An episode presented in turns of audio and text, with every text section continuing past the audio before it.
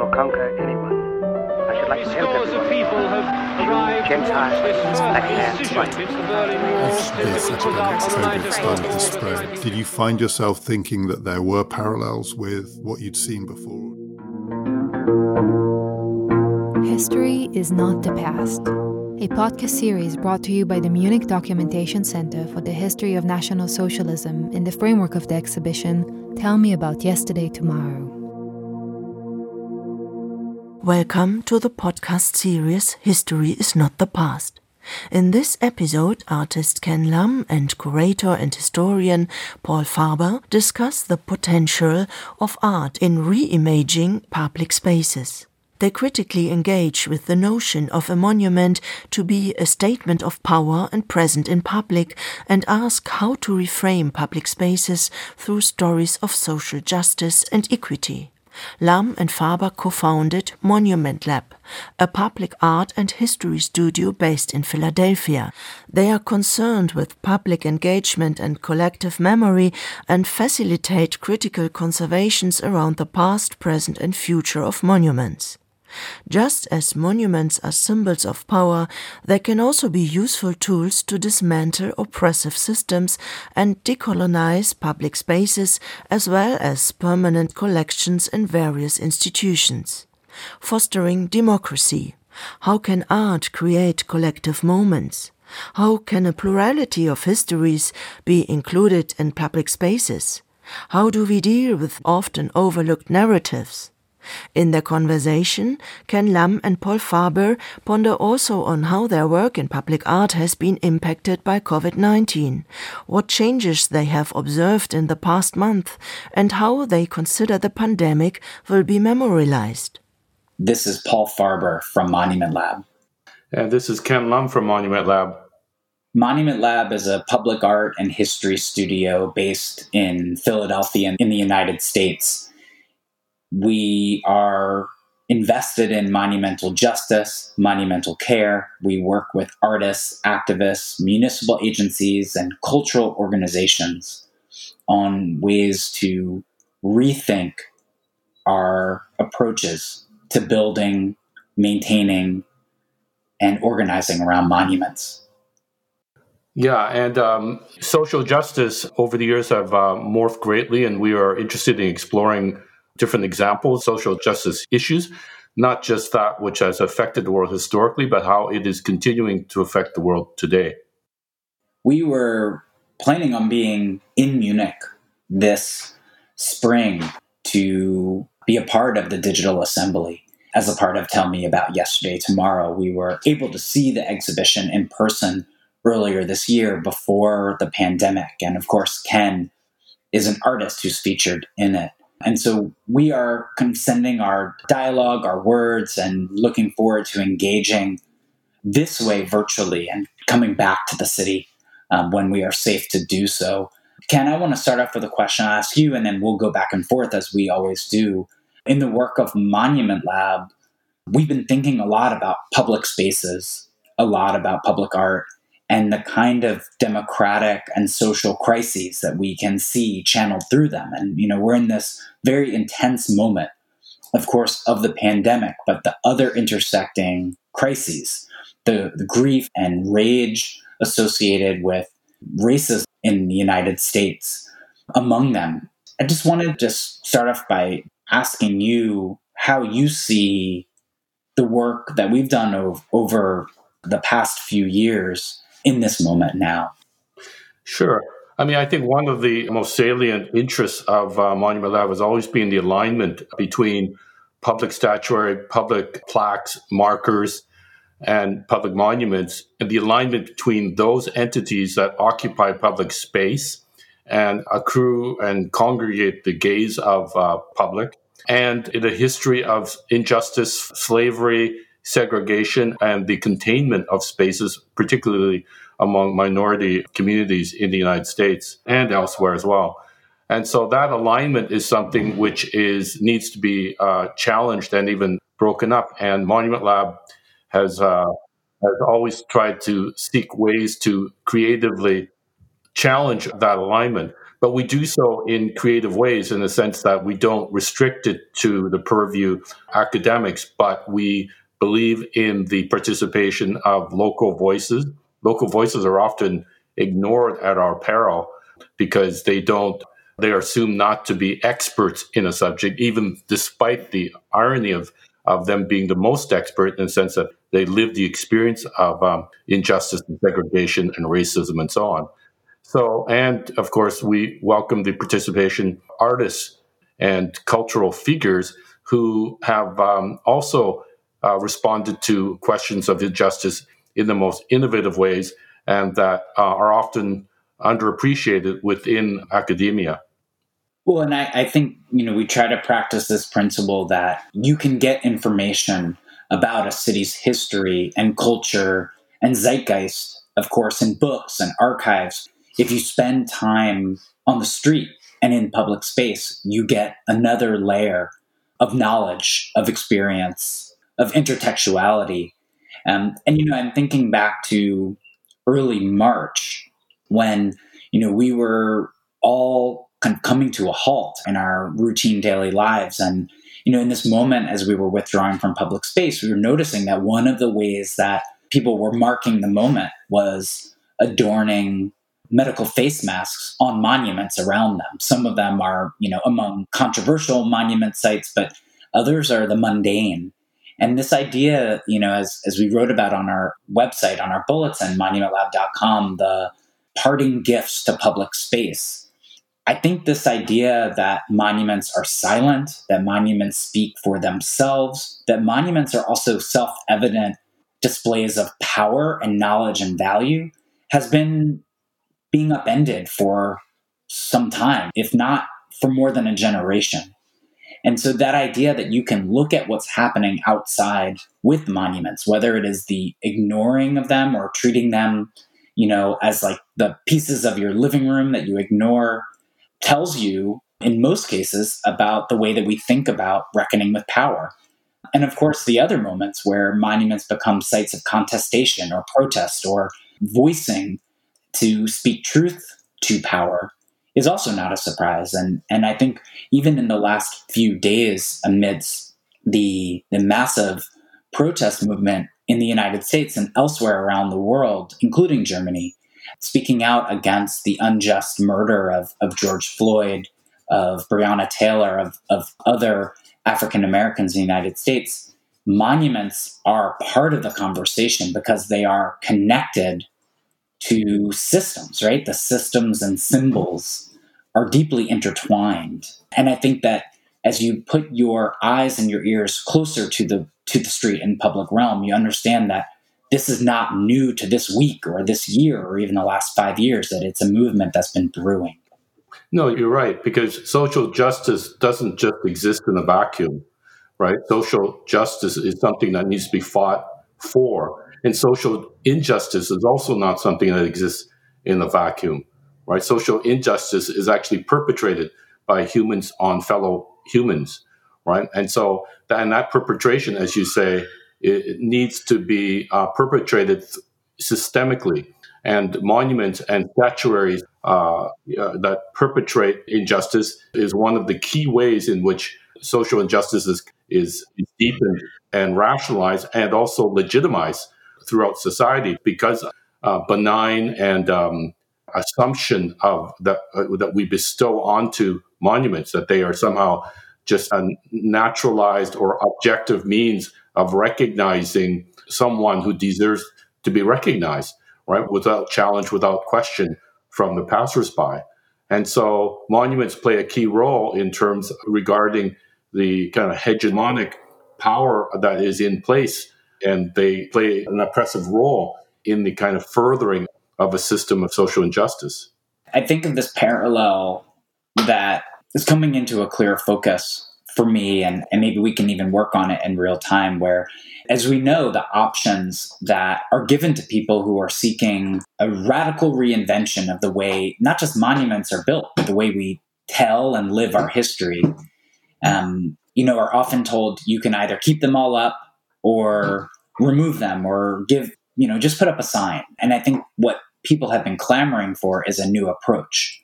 I see the parallel even in the conversations about shutting down the economy or opening it up. It's not that we're existing in that simple of a binary. The economy and public life did not close for workers, for um, those on the front line, but of course, those um, supplying the very amenities that kept safe and afloat. And the fact that, you know, even in the United States, as there was from the right wing, these calls to open up the economy, that we're ignoring the fact that black and brown residents die at a far more alarming rate and that it intersects with ongoing systems of racial injustice. And so, this idea that we can just leave things be, that they'll either be resolved um, or it's out of our hands to fix, or that even that there are simple binaries that, that we can adhere to for options. I'm just struck by this idea that the call to more complex, more nuanced, and more caring ways to approach our public life have been being raised at a fever pitch for some time. And if you are not listening, how do you look at public space and engage with public space and not hear it now? Well, I mean, uh, look at the you know uh, the fruit that you know the wealthier, myself included, have been able to eat, uh, right? Because and it's all picked by brown skin, black skin, darker skinned people who are putting their lives on the line at the same time as the Trump administration has been prosecuting them, not giving them rights, trying to uh, separate the children from parents in order to induce them to, and also to forcibly remove them from the United States, right? We need them, and at the same time, we don't need them, right? It's really quite a horrible situation. But I think one thing that Monument Lab has always been very interested in is the question of how do we gain understanding of the not just the iconographic factors re- through the monument related to social injustices, but also by extension the psychological and sociological uh, factors. And in so doing, we train, if I can use that word, the viewer to acquire analytical and reflective thinking skills to assess and understand the context, history, and, and contemporary realities of social injustices. We place a particular emphasis in terms of the understanding of um, of the personal lives, the lived experiences, I said earlier, affected by uh, social justice. And uh, in so doing, ultimately, our, I guess our aspiration is for more and more people to have um, not just greater empathy, which is vital, but also to gain uh, clinical and advocacy skills to challenge social injustices whenever it arises. You know, in the spirit of what you're saying, Ken, yeah, I think of one of our key words as participation, and it's participation in the midst of some of the most challenging social questions and crises and paradox paradoxes, and that what we insist upon in public art and in civic engagement is that participation must be both a creative act and a co- an act that brings forward policy approaches and new realities. And I'm just curious to hear from you and going back and forth about what what does participation look like, especially in a moment where we are socially distanced or we are coping with some emergent realities that impact the historic ways that we've connected, bonded, and participated. Well, participate. Well, I see Monument Lab as uh, inherently a project of democracy. And uh, you can't have democracy without the word, the term social.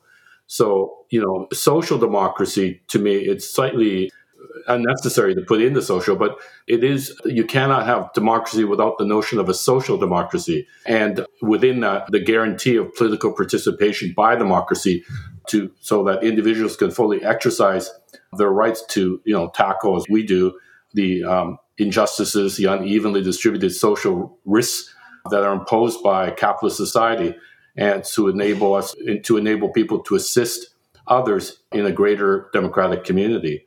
But you're right. During this time of COVID, you know, uh, there has been a stark divide between the percentage, smaller percentage of, but significant of, of percentage of people who have been able to work at home myself included, and then those who are unable to do so that must go out there. And in this, and, and I have to say, as a Canadian, because I follow the Canadian news as well, Canadians by and large can um, stay at home to a far greater degree. Why? Because there's universal health care, there's universal dental care, there's a guarantee of uh, public welfare that doesn't exist here in the United States. And it's not that some people in Canada don't still have to go to work, but the safety net is, is far greater in many other countries in East Asia than here in the United States. And so, but I do think that with the you know uh, online capabilities nowadays, people can still form networks even as they are recused from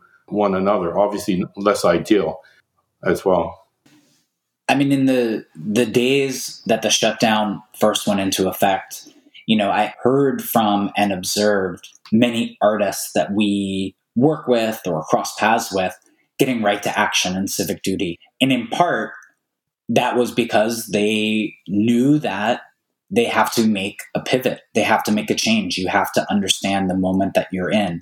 And that included anything from 3D printing masks or um, creating face masks out of out of cloth to organizing mutual aid networks, grant campaigns, and so I think that is an incredible sense of timeliness. But I also, you know, heard from many artists who said they were very used to working with very little. That's what they knew how to do. Um, they were always operating from a sense that there was, um, if not a recession, announced that there was a recession of the resources that were available to them. I'm struck by the industriousness of artists, the urgency of artists, but also the power to deeply reflect.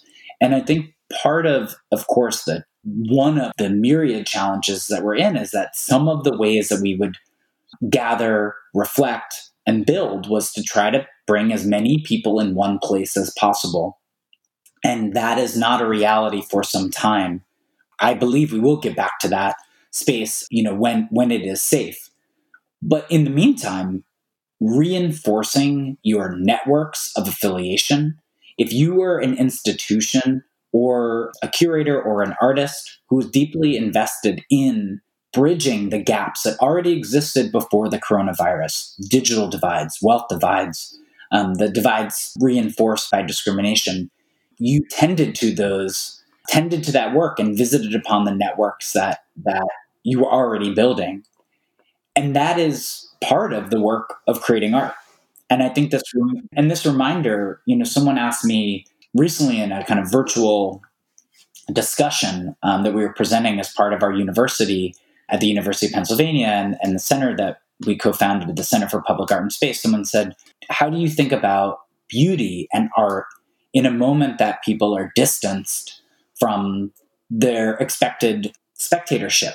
And I said, you know, for me, I, I view aesthetics in part about as relational that part of the beauty of an artwork is in its ability to connect, to speak across time, to speak across audiences, to create publics, and not exist outside of them or be wielded as an instrument of power, of value above people. And so I think about all of those things connected to this moment, which both we are presented with new, profound challenges and a reminder that many of those lessons, the approach to crisis, the approach to coexistence, is in the very fabric of, of the artwork that we've been raised with and work with, which is recognizing the crisis was there, and so were possibilities for connection across lines of division. Right. I mean, it goes without saying that democracy only works if the great majority of the population acknowledge and accept accepts it, right? But, and we shouldn't also restrict notions of democracy to some narrow sense of a political domain either.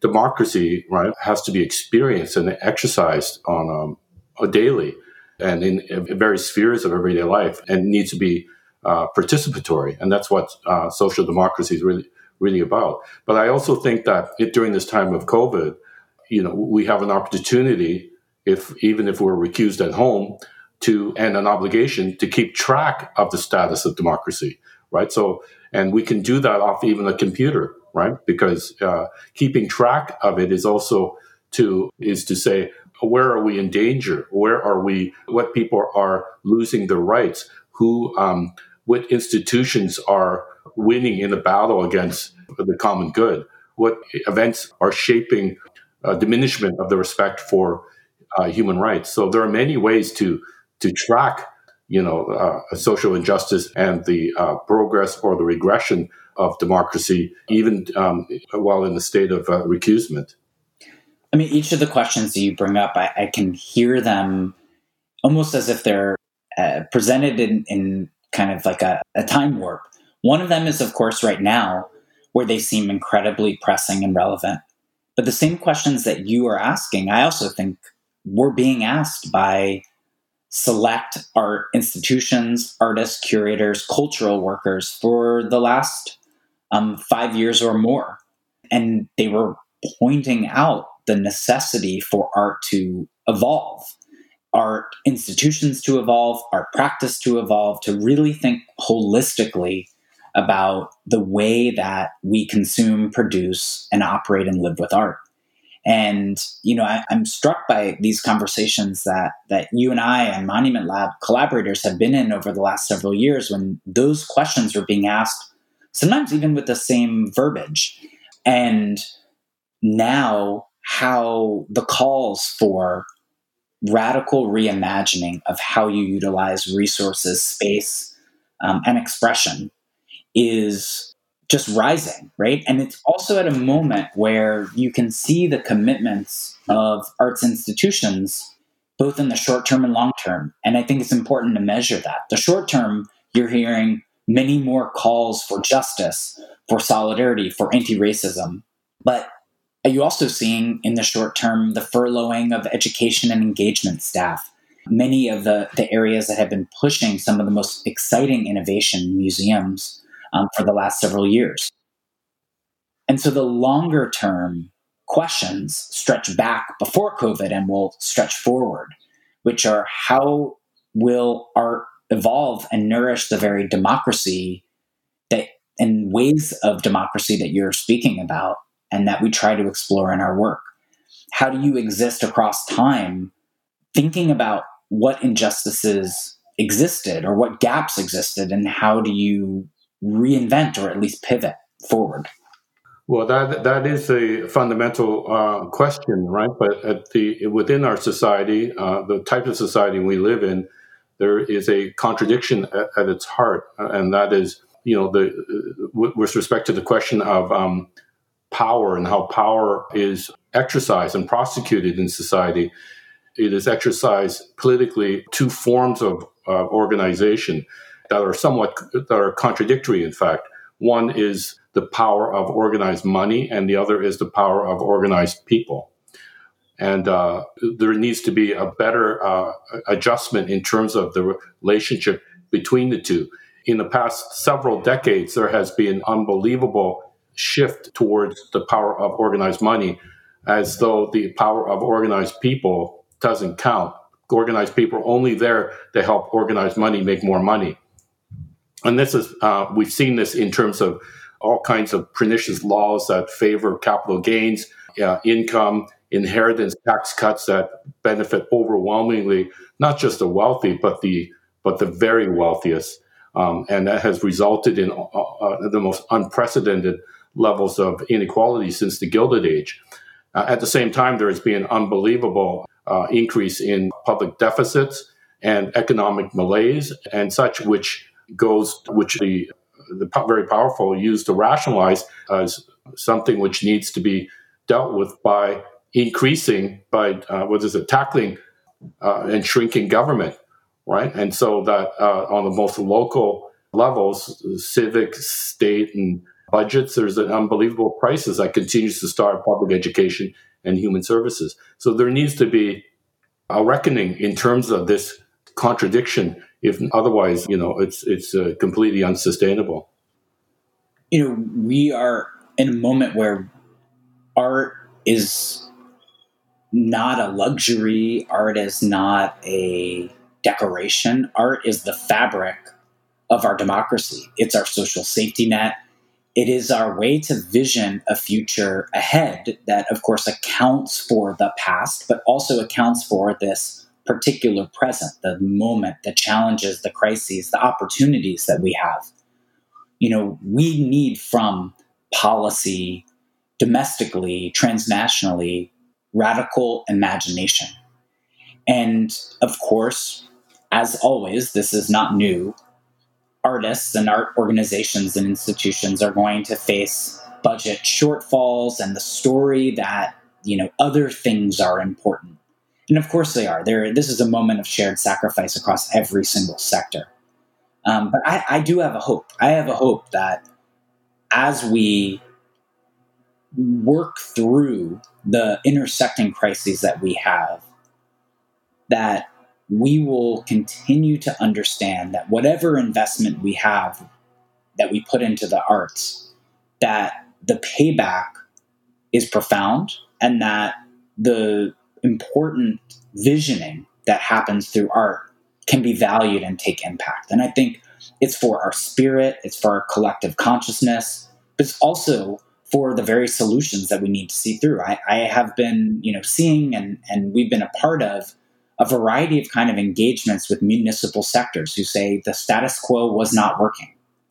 And we want to see artists and residents who are taking up with municipal agencies. We want to see different processes, not just for public art, but for work that bridges art with other kind of human services, education, the, the carceral crisis.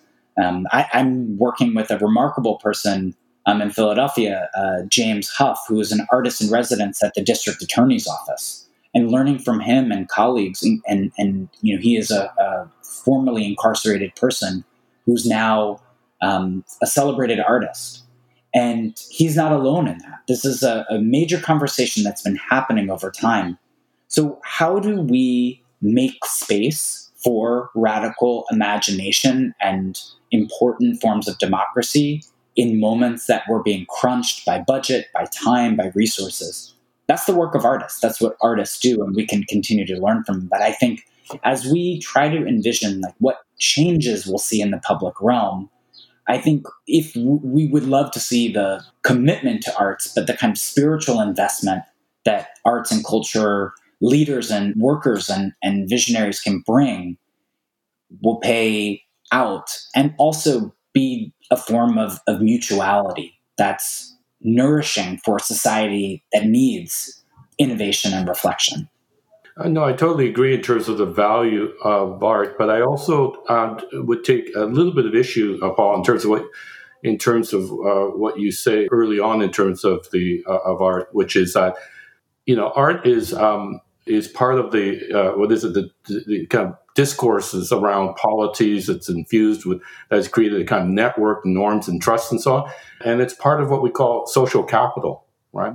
Art is part of the kind of social capital. But I have to say that there is a, a significant segment of the art world, at least, let's say, that has squandered that social capital. They've aligned themselves with you know the logic of, uh, of money exchange, uh, of business, of the most superficial forms of entertainment and publicity culture, and uh, for uh, for you know one percent collectors and so on that needs to be questioned as well. And I think there is a, a recognition at this uh, precarious moment that, you know, for a good percentage of the art world, right? Because how we define art is also how it's being projected by the media, by, uh, you know, what students uh, in, in art schools and in art departments in universities aspire to. And I've seen this, I would say, unhealthy regard for for art, uh, losing sight of I think the what art's true potential is, which is to open up space, which is to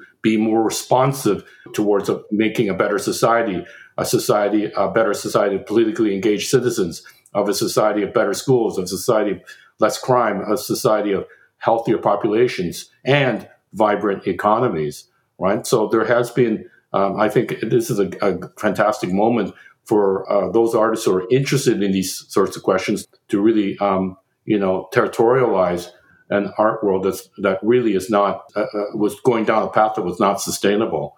But I agree with you that the potential of art is there, and the, at its very best, art can provide guiding techniques and language for, for uh, in the most creative ways it, to, to deal with creating a, a more just um, society.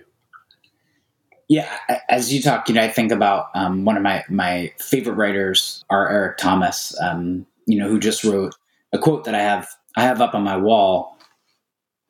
anything good in this country has had to be wrestled free. And you can make the same case for art. Of course, as you say, you know, there has been squandered opportunity, social capital opportunity. And at the same time, amidst whichever crisis window you are looking at, um, there have been artists, and um, that includes leaders and administrators, but it also includes people without the institution um, at their back, pushing for new ways, pushing for confronting racism, pushing for confronting xenophobia, pushing for museum transparency and practice. I think of the organized group that has been really important and effective in organizing workers, the, the Art Museum Transparency Group. And in this moment, none of the changes and the leveraging of the true power of art will happen automatically. They have to be fought for, they have to be activated, they have to be stimulated, they also have to be nurtured. You know, I think some of the ways been thinking about two of the keywords I said today for, for Monument Lab, but I think more broadly is both justice and care. And, you know, I, I think that yeah, I'd love to hear from you your thoughts on on the vision for how that happens. But I also even just hear what you're saying and, and a lot of our ongoing conversations as places for this to happen. Some of them are in institutions, that is art schools, that are museums, that are galleries. Um, it might not be all of them, but immense power for reinvention, for reflection, and for reckoning exists within those institutions. I would add to that civic um, public art offices, people um, that we've worked with over the last few years um, across our country and, and, of course, across borders as well, who have the will to change the outcomes, but also want new processes. They really want to value both process and outcome as equally weighted. Um, and then I also think about all the people outside of institutions the cultural workers, the monument organizers. Um, some of those people are are in our fellows program, and those are people who have one foot in institutions, but often have had to create their own. They take both the best of what they gain from the very institutions, museums, and art schools that we've spoken about, but they also recognize the profound shortcomings and they create their own. And so I think this kind of like where does vision, reinvention, and reflection happen? institutions do not do it on their own. I always would say to myself in working in, um, in universities, the institution cannot love you. People at the institution can love you and commit to you, but the institution cannot. You yourself, in concert with, as a listener, as a caretaker, as an observer, can work together to shift an institution inside of its walls or outside of it. Well, I think that's certainly a strength of Monument Lab. I mean, Monument Lab is very protean it's um, you know has it's not quite uh, an academic organization. It's not quite uh, strictly an art organization. It's it's a kind of hybrid construction of many things, and we're very receptive and very open to all kinds of um, uh, knowledge streams, not just aesthetic knowledge streams, but also what uh, Foucault and I've written about this often uh, called subjugated knowledges. That is the, wisdom and that's passed down on the most local and even microscopic level of the individual in a community, which is often, especially a, a subjugated or oppressed community, uh, the wisdom of which we often discount, and so on. But um, and also, I think um, you know what we're really interested in uh, is also um, drawing drawing what's best from from everything. Uh, so we need to um, be in alignment with certain institutions, but those alignments need not be permanent. They can be temporary, they can be provisional, right? Because we draw what sustenance when we need it, right? So Monument Lab needs to be a kind of organization that's nimble and flexible, and uh, but at all times principle, so that we don't become um, frozen or t- totally formalized within kind of institutional bureaucratic language. I wanted to also say something about how, uh, just to uh, go back to what I was talking about in terms of the the, the system of art, right? The system of art is also a contradiction in itself, right? Which is what I was trying to, to, allude to. And that contradiction is also parallels the contradiction of the United States itself, right? The United States is like a, a republic. Its founding principles are what the ideals of freedom, equality, and yet it's it's also a nation that's built on sy- systematic exclusion and the suppression of uh, communities of color. I mean, that's a that's a profound contradiction, right? And and that contradiction is not immune from the world of art. You know, for a very long time, there were very few artists of color, very few women, very few uh, artists of a, a, a different uh, sexual orientation, and so on. And so I think that's as it should be in a certain sense that the art world shouldn't be seen as some as something removed from the way the society is, right? But but I, I do think that at the same time, the, the, art world has within it the ability to be much more um, cognizant and much more reflective of these questions, of these contradictions. And, and there's been an amazing number of um, not just individual artists, but organizations and, and, and parallel cultural organizations and communities that have been uh, looking towards art to f- figure out ways to increase greater participation, to alter um, the fabric of policymaking in the in the United States, to uh, of ways to continue the deconstruction of the of the relics of of the Jim Crow past. Right. So those types of contradictions, um, art is very even though they are embedded within um, the art system. For many artists, um, you know, the definition of art is also about challenging what is entrenched, what is structural within its within its own system, and that system parallels the contradictions in, in the United States as, as, a whole. And that's that's why I continue to believe believe in the potential of art. Well said, Ken. And and it, you know, as you're talking about kind of this power of criticality in art um, and the necessity of it, I, I think about earlier this year when we were in Munich and we were able to tour the Tell Me About Yesterday Tomorrow exhibition and seeing James Baldwin's words um, you know, in the opening uh, spaces of the gallery, the purpose of art, as he wrote, is to lay bare the questions that have been hidden by the answers. And I was, you know, as you were talking about, I was blown away in that exhibition by something I had not seen, um, which is the interweaving of um, the profound devastation and loss and violence of uh, the period of Nazi socialism in Germany woven together with other stories of both injustice and resistance. Your work coming soon. I, will say, as a as a visitor to the museum and seeing it outside, was this announcement, provocation, and connection to the public sphere exactly along the lines that we were talking about.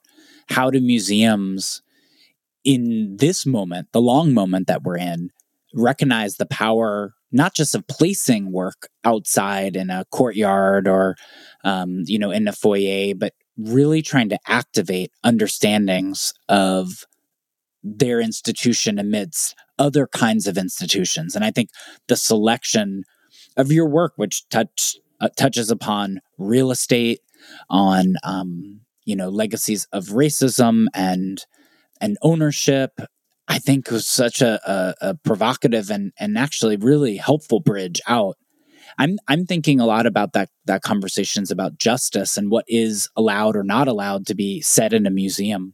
And I agree with you. The form of of the exhibition, the venue itself, but also the way that the exhibition was woven throughout was so precise. And I, will just say that you know there there are two works that really stick with me that I think are are you know, among many that are pertinent for these conversations we're having. One of them is Mohamed um, Bourouissa's Shoplifter series. Right. Um, it, it really it hit me in the gut, in the stomach when we saw it because it's you know this collection of Polaroids from a supermarket in Brooklyn uh, of shoplifters, and and you know it plays into the history of photography as itself a policing platform, but also the notion of who deserves rebuke and how. And I, I'm not lost on, you know, the intersections of over policing and, and injustice, you know, including in the case of, of George Floyd, the what kind of punishment is routinely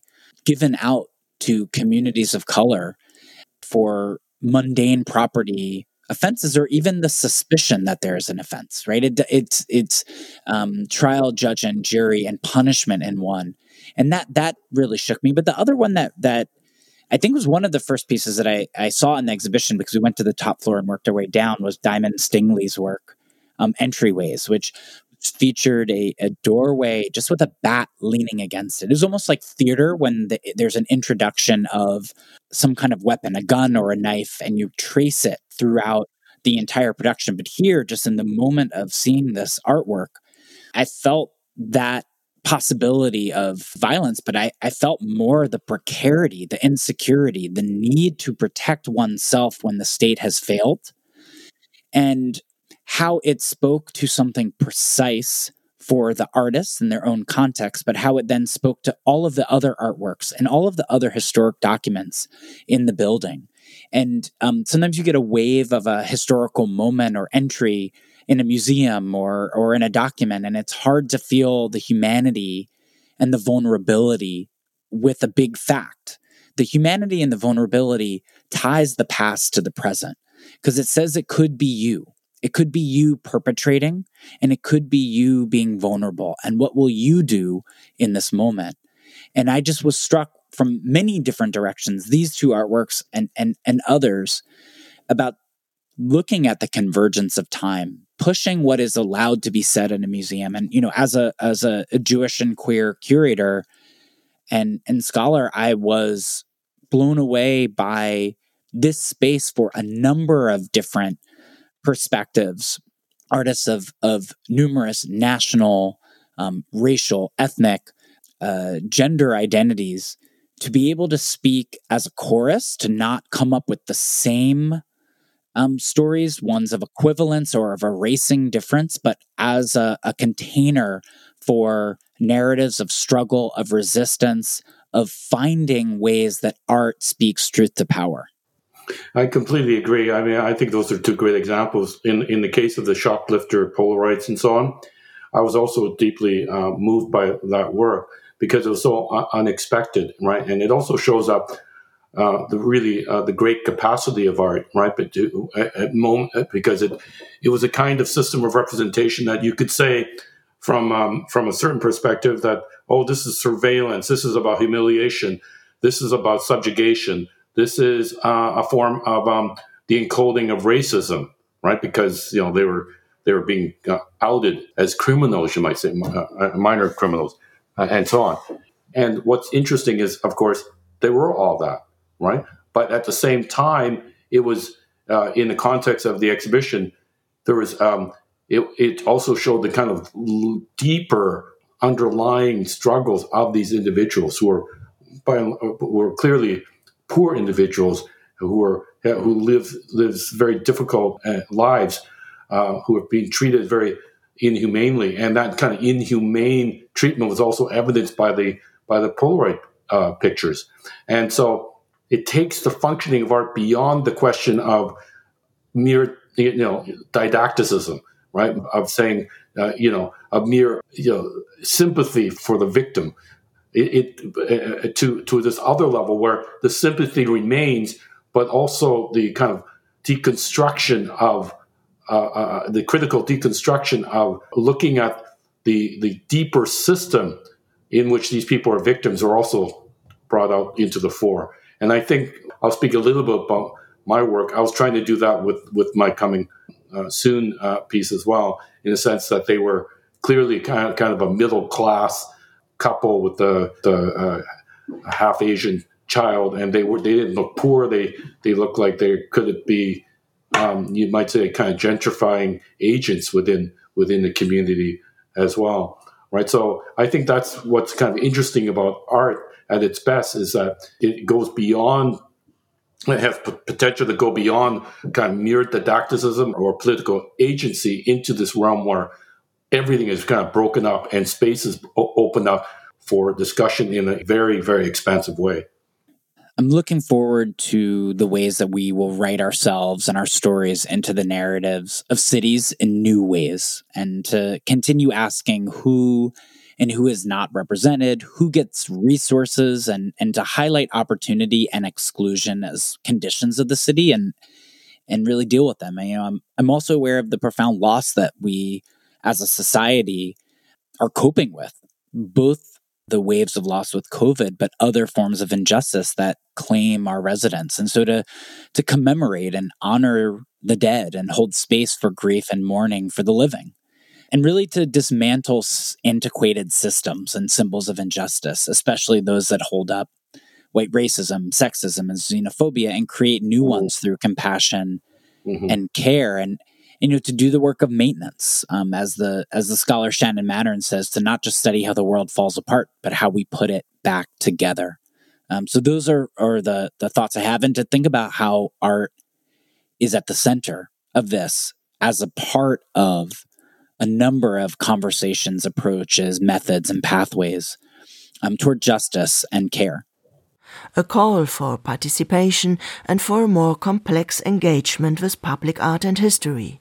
Ken Lum and Paul Farber remind us that we must find new, critical ways to reflect on the monuments we have inherited and to imagine those we have yet to build. To reflect on history, to imagine the future, and to change the present. History is not the past. A podcast series brought to you by the Munich Documentation Center for the History of National Socialism